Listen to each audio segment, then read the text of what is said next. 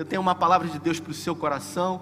Por isso, se você pode, pegue a sua Bíblia aí uh, e abra ela no livro do profeta Samuel, primeira, primeiro livro do profeta Samuel, e você, junto comigo, aqui, eu, queria que você abrisse aí, na sua casa, o livro de 1 Samuel, que você deixasse aberto aí para a gente poder trazer uma mensagem que Deus colocou ao meu coração. Hoje, nesse dia específico das mães, eu trago uma mensagem sobre uma mãe exemplar da, na Bíblia, uma mulher de fé, uma mulher de perseverança e, acima de todas as coisas, uma mulher de Deus, uma mulher que tinha como objetivo maior agradar a Deus.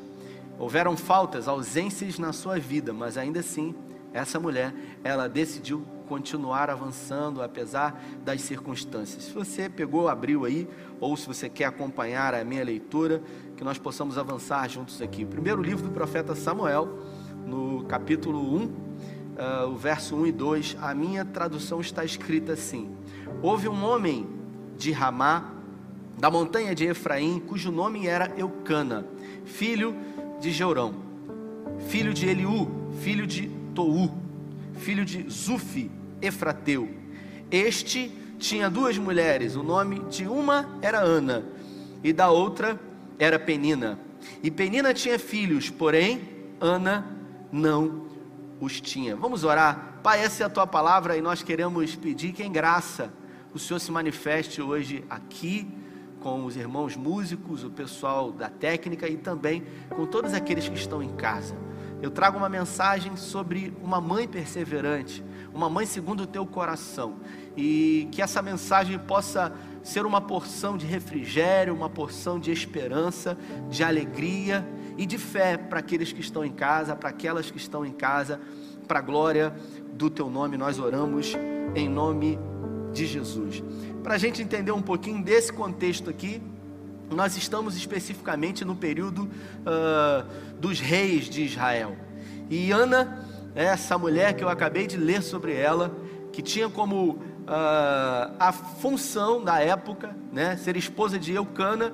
E antes de falar um pouquinho sobre a vida desse casal, é importante a gente falar um pouquinho sobre expectativas. Porque a vida ela é feita de expectativas. A vida é feita de sonhos. Afinal, tudo se resume a sonhos e às expectativas humanas. Ana não era diferente, uma mulher judia que tinha como expectativa no seu coração uh, se casar um dia. Então, provavelmente é bem possível que quando ela nasceu, que ela pudesse uh, ter sido uh, por ela gerada expectativa no seu pai, na sua mãe. Será que vai ser um menino? Será que vai ser uma menina? A cultura judaica valoriza muito o nascimento de meninos. Mas Ana nasceu e quando ela nasceu, a sua mãe cuidou dela, gerou muitas expectativas sobre ela. Ana cresceu e quando ela cresceu, se tornou mocinha, provavelmente as pessoas começaram a falar: e aí, quando é que você vai casar? Quando é que você vai arrumar um noivo? E na época eram se arranjados casamentos, segundo a tradição judaica, até que um dia Ana se casa com Eucana. E a Bíblia fala que eles se amavam muito. A Bíblia faz menção dizendo que Eucana amava muito sua esposa. E as expectativas elas não param, uma vez que já haviam sido criadas para o casamento também, obviamente para os filhos. E o texto diz que Ana ela não podia ter filhos, a madre dela havia sido fechada. Ah, e segundo a cultura judaica, os filhos eles valorizam e eles trazem a ideia de prosperidade para a família. Um homem que não tinha filhos, ele era considerado amaldiçoado, e uma mulher, consequentemente, também. Na vida de Ana não foi diferente. Ana tinha expectativas de engravidar, mas o filho não vinha. Ano após ano, ela não tinha filhos, até que a Bíblia fala que Eucana se casou de novo com uma outra mulher chamada Penina. Essa família aqui era uma família que a gente pode nos dias de hoje chamar de uma família de crentes pessoas que serviam a Deus, pessoas que temiam o Senhor, pessoas que adoravam a Deus. A Bíblia relata que todos os anos Eucana saía com as suas esposas e seguia em direção a Siló. Siló era o lugar onde Josué havia estabelecido o tabernáculo do Senhor. E lá, nesse tempo presente, o profeta Eli, ele era responsável pelo templo, ele e os seus dois filhos, Ofini e Finéias. E todos os anos, ano após ano, a Bíblia traz menção de que Eucana levava as suas duas esposas para oferecerem sacrifícios pacíficos ao Senhor. Isso quer dizer, sacrifícios de gratidão a Deus por aquilo que haviam recebido, por aquilo que Deus havia feito. Porém, todas as vezes que eles se apresentavam em Siló para oferecer esses sacrifícios, a adversária, como algumas traduções dizem de Ana, Penina, a afrontava, dizendo para ela: Você não pode ter filhos, você é uma mulher seca. E isso corroía muito a alma dela, afinal, ela era mais amada por Eucana do que Penina. E a Bíblia diz que Eucana, ele amava Ana e por isso, todas as vezes que oferecia a Deus em Siló sacrifícios, ele dava uma segunda porção para ela, porque ela não possuía filhos. Eucana era um homem crente, um homem temente a Deus. No versículo 3 diz: Subia, pois, esse homem da sua cidade de ano em ano a adorar e a sacrificar ao Senhor dos exércitos em Siló. E estavam ali os sacerdotes do Senhor, Ofini e Finéias, filhos do profeta Eli. Essa mulher aqui, ela era afrontada todos os anos. Repetidas vezes ela tinha que lidar ainda com a sua ausência de filhos e também com a sua adversária que a incomodava, que a é, dizia para ela que ela era uma mulher seca, que ela era uma mulher sem filhos. Que me chama muita atenção em Ana é que, mesmo diante de uma grande adversidade, mesmo diante de uma grande impossibilidade, ela não deixava de adorar a Deus, ela não deixava de oferecer ao Senhor sacrifícios de gratidão ofertas pacíficas ao Senhor por aquilo que ele havia dado. E o texto diz que ela era uma mulher persistente, ela era uma adoradora. Se você ler é, todo o capítulo 1 e 2, você vai se impressionar. No versículo 10, 7 diz: E assim fazia ele de ano a ano, sempre que Ana subia à casa do Senhor, a outra a irritava. Por isso, chorava e não comia. Ana não comia, Ana não bebia, Ana provavelmente não dormia direito, porque tudo que ela queria era realizar um sonho de ter um filho. Por isso, de ano a ano, ela se colocava diante do Senhor, ela se prostrava diante dele, mas ela não tinha a sua oração atendida. Nós vivemos num tempo onde as pessoas que vivem isso, a ausência de alguma coisa, essas pessoas inevitavelmente elas vão maximizar, elas vão criar um reducionismo para a sua vida. É normal que diante de uma ausência, diante de uma grande necessidade, que nós tenhamos a capacidade de achar que esse problema é só nosso. Talvez você que está me vendo e ouvindo, você tenha um problema, talvez não seja a dificuldade de engravidar, de ser mãe, mas um outro grande problema, uma grande necessidade que você tem da parte de Deus, e você diga: só eu que tenho esse problema. Por que todo mundo consegue, menos eu?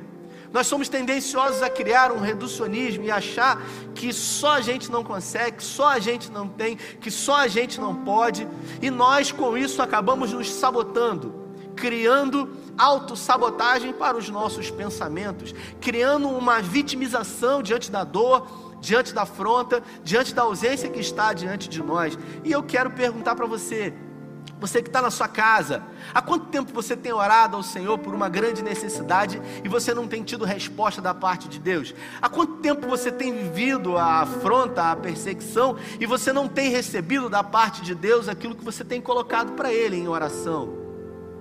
Texto não diz quanto tempo ela orou, mas o texto diz que ela orou muito tempo, porque de ano a ano ela ia e era afrontada, mas isso não impediu que ela continuasse adorando o Senhor. Isso não impediu que ela continuasse oferecendo ao Senhor ofertas pacíficas por aquilo que o Senhor havia recebido, havia dado para ela. Ou seja, se ela não tinha filhos, ainda assim, Ana tinha capacidade de perceber que algumas coisas ela poderia agradecer a Deus porque ela tinha recebido. E no versículo 8 diz: então Eucana, o seu marido, lhe disse: Ana, por que choras? E por que não comes? Por que está mal o teu coração? Não te sou eu melhor do que filhos? A verdade é que as pessoas que não estão vivendo a dor que você está vivendo, elas jamais vão mensurar o que é a sua dor. Só pode sentir realmente aquilo que alguém está vivendo de dor quem sentiu. Você que perdeu a sua mãe recentemente e está vivendo o primeiro dia das mães sem mãe. As pessoas elas chegam perto de você ou as pessoas mandam mensagem para você dizendo para você, olha, eu sei como você se sente, ou, ou até dizem, eu imagino como deve estar tá sendo difícil para você. Isso não é uma verdade, porque ninguém imagina, ninguém consegue imaginar a dor que você está passando. Só quem passou por isso pode imaginar. Agora, as pessoas elas vão tentar de alguma maneira querer consolar.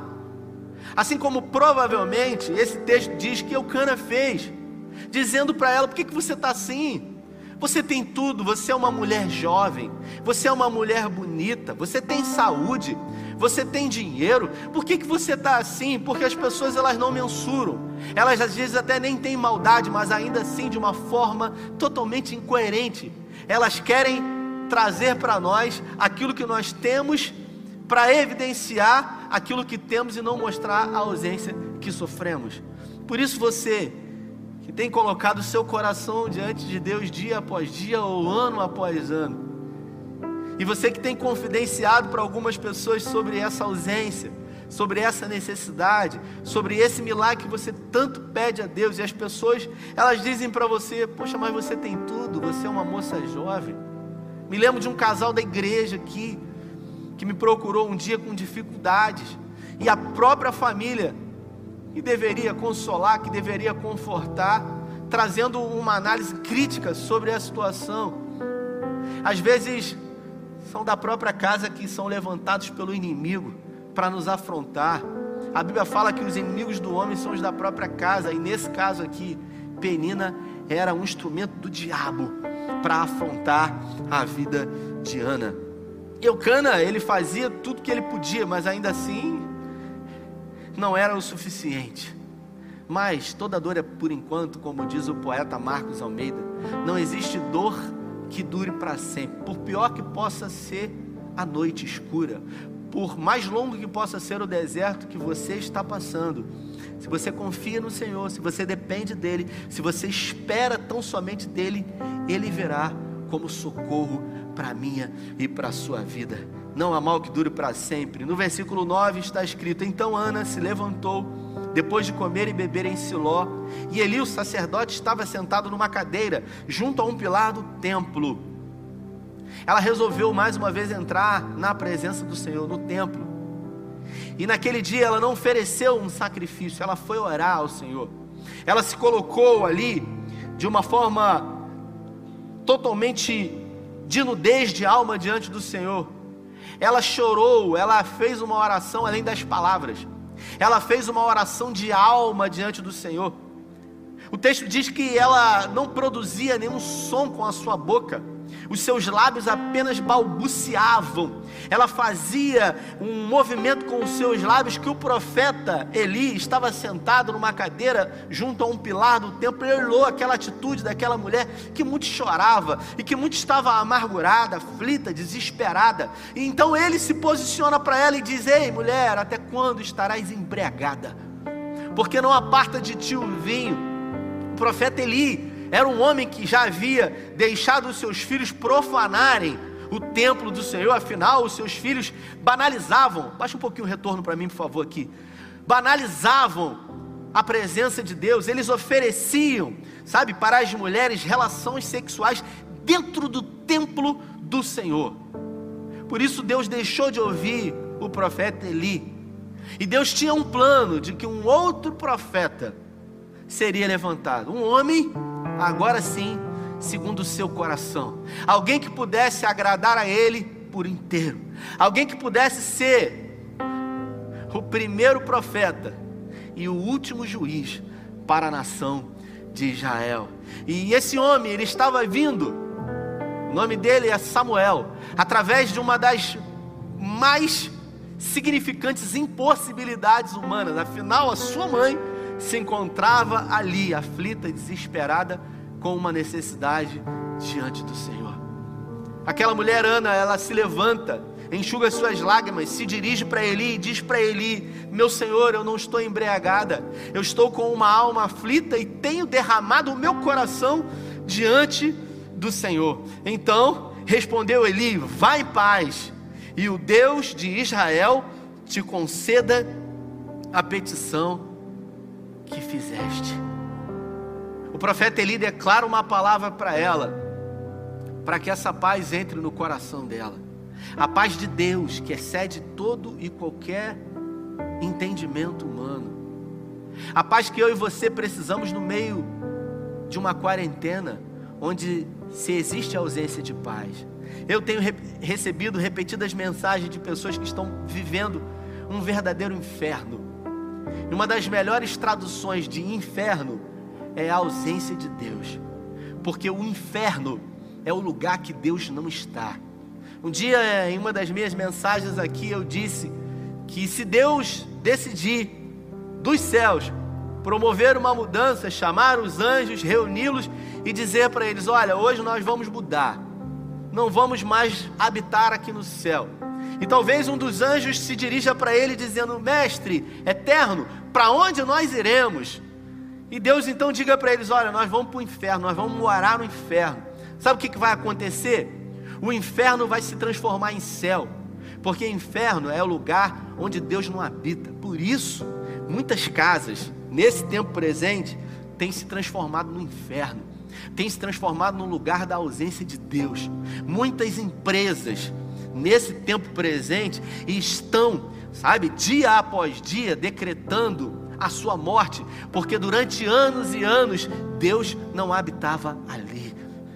E a Bíblia fala que essa mulher, Ana, ela perseverou, ela creu contra a esperança, porque alguém que tem uma impossibilidade tem que crer contra a esperança, tem que acreditar naquilo que os olhos não estão dizendo.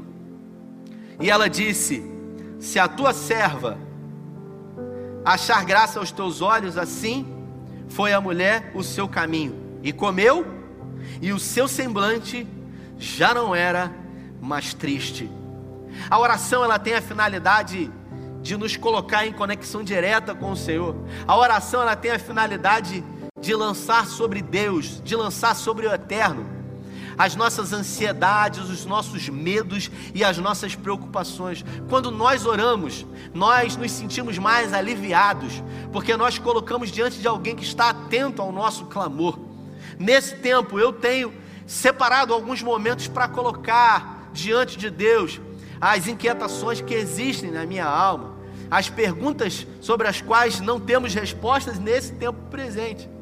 Inevitavelmente, depois de um tempo de oração, depois de um tempo ali no secreto com o Senhor, momento após momento, a nossa alma é preenchida de alegria, de gozo, de paz e de esperança. E ela, ao se colocar ali diante de Deus e lançar sobre Ele, o seu medo, o seu fracasso, a sua ansiedade, a sua preocupação, o seu insucesso. A Bíblia fala que ela se levantou, ela comeu, e o seu semblante já não era mais triste. No versículo 19 diz: E levantaram-se de madrugada, a família toda, adoraram perante o Senhor, e voltaram e chegaram em sua casa em Ramá. E Eucana concebeu a Ana, ou seja, eles tiveram relações sexuais, a sua mulher.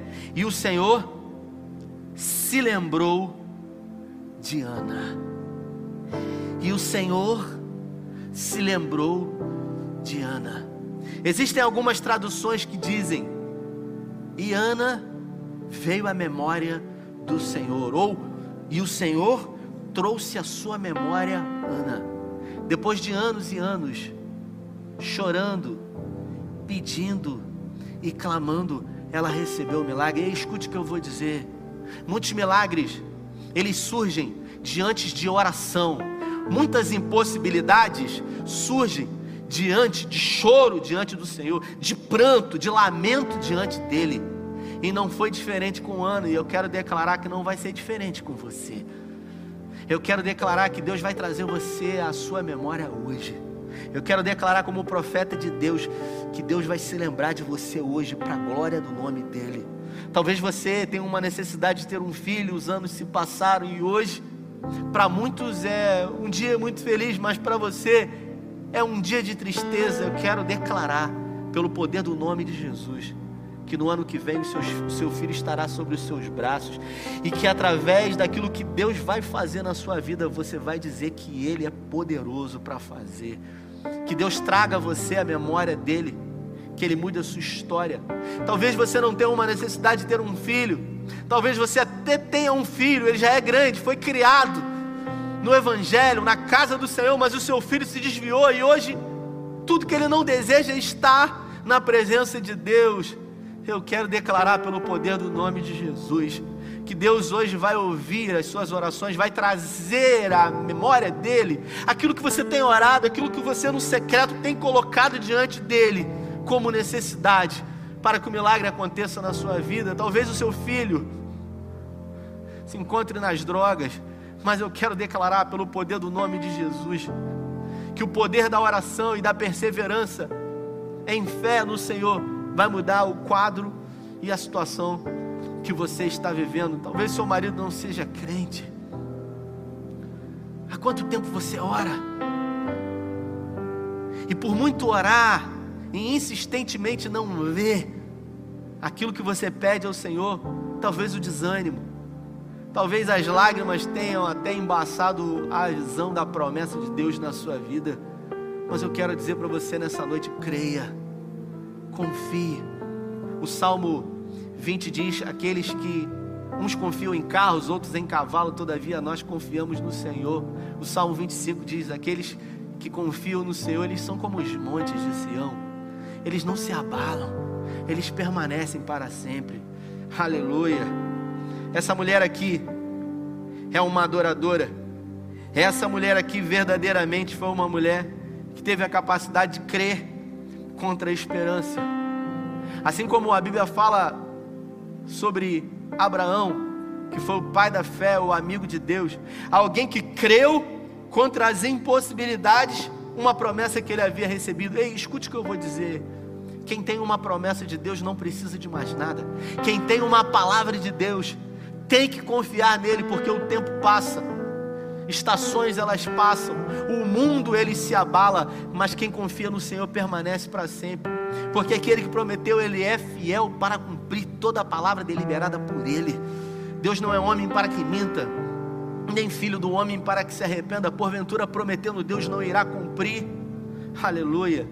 E Deus, depois de oferecer para Abraão uma grande promessa e declarar sobre a vida dele, que ele seria pai de muitas nações. Depois de muitos anos vem o cumprimento da promessa, que é o Isaac. Isaac nasceu, e ao nascer, a Bíblia fala que quando ele era jovem, Deus chega para Abraão e pede a promessa. Luiz Arcanjo ele diz em uma das suas canções que Deus ele não nos dará nada que não estejamos dispostos a devolver para ele. O primeiro lugar na minha e na sua vida tem que ser o Senhor. A coisa mais importante na nossa vida deve ser o Senhor, porque Ele é aquele que dá todas as coisas para nós. Deus não queria que Isaac fosse morto, tudo que Deus queria era a fidelidade de Abraão. Por isso, ali no Monte Moriá, diante de uma pedra, onde hoje é o domo da rocha, Abraão ele se posiciona com um cutelo na mão. E ao erguer aquele cutelo, a Bíblia fala que o anjo apareceu e pediu para que ele não fizesse isso, dizendo para ele: Não faça isso, pois eu sei que você verdadeiramente me ama. Abraão foi chamado amigo de Deus, porque teve a capacidade de entregar para Deus tudo, absolutamente tudo. Eu pergunto para você que está me vendo e ouvindo: você está disposto a entregar para Deus a sua vida, a sua família, o seu casamento, a sua empresa? Porque hoje tudo saiu do meu e do seu controle. Todas as coisas saíram do nosso controle. Hoje nós perdemos tudo, absolutamente tudo. Mas uma coisa eu e você não perdemos, que é a presença do Senhor.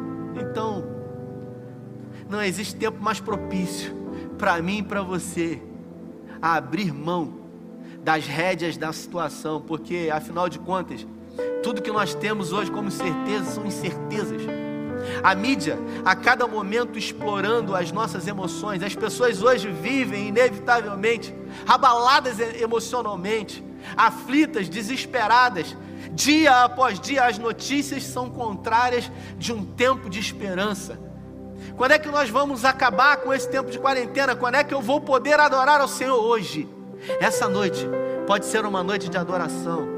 E eu quero pedir a você, você que tem uma necessidade diante de Deus, você que tem uma ausência e precisa de um milagre da parte de Deus, eu quero junto com você adorar ao Senhor e clamar a Ele, para que Ele traga você a memória dele e mude a história da sua vida. Quem está falando aqui com você é alguém que viveu, que viveu na pele durante quase 10 anos a impossibilidade de gerar filhos. Vamos adorar quase 10 anos de impossibilidade. Até o dia de hoje, a medicina não mostrou o porquê eu e a minha esposa não tivemos filhos. E sabe o que, que nós fizemos? Nós decidimos crer contra a esperança. Nós decidimos confiar. Nós de decidimos totalmente esperar em Deus. Não veio da barriga, mas Deus é um Deus que cria caminhos onde não há caminhos. Ele constrói histórias que não existiam. Ele traz à existência o que não existe. Ele resolveu fazer com que uma mulher ímpia abençoasse a nossa vida. Estávamos numa fila de um cadastro nacional para adoção e um dia nós recebemos uma ligação de que o nosso milagre havia nascido.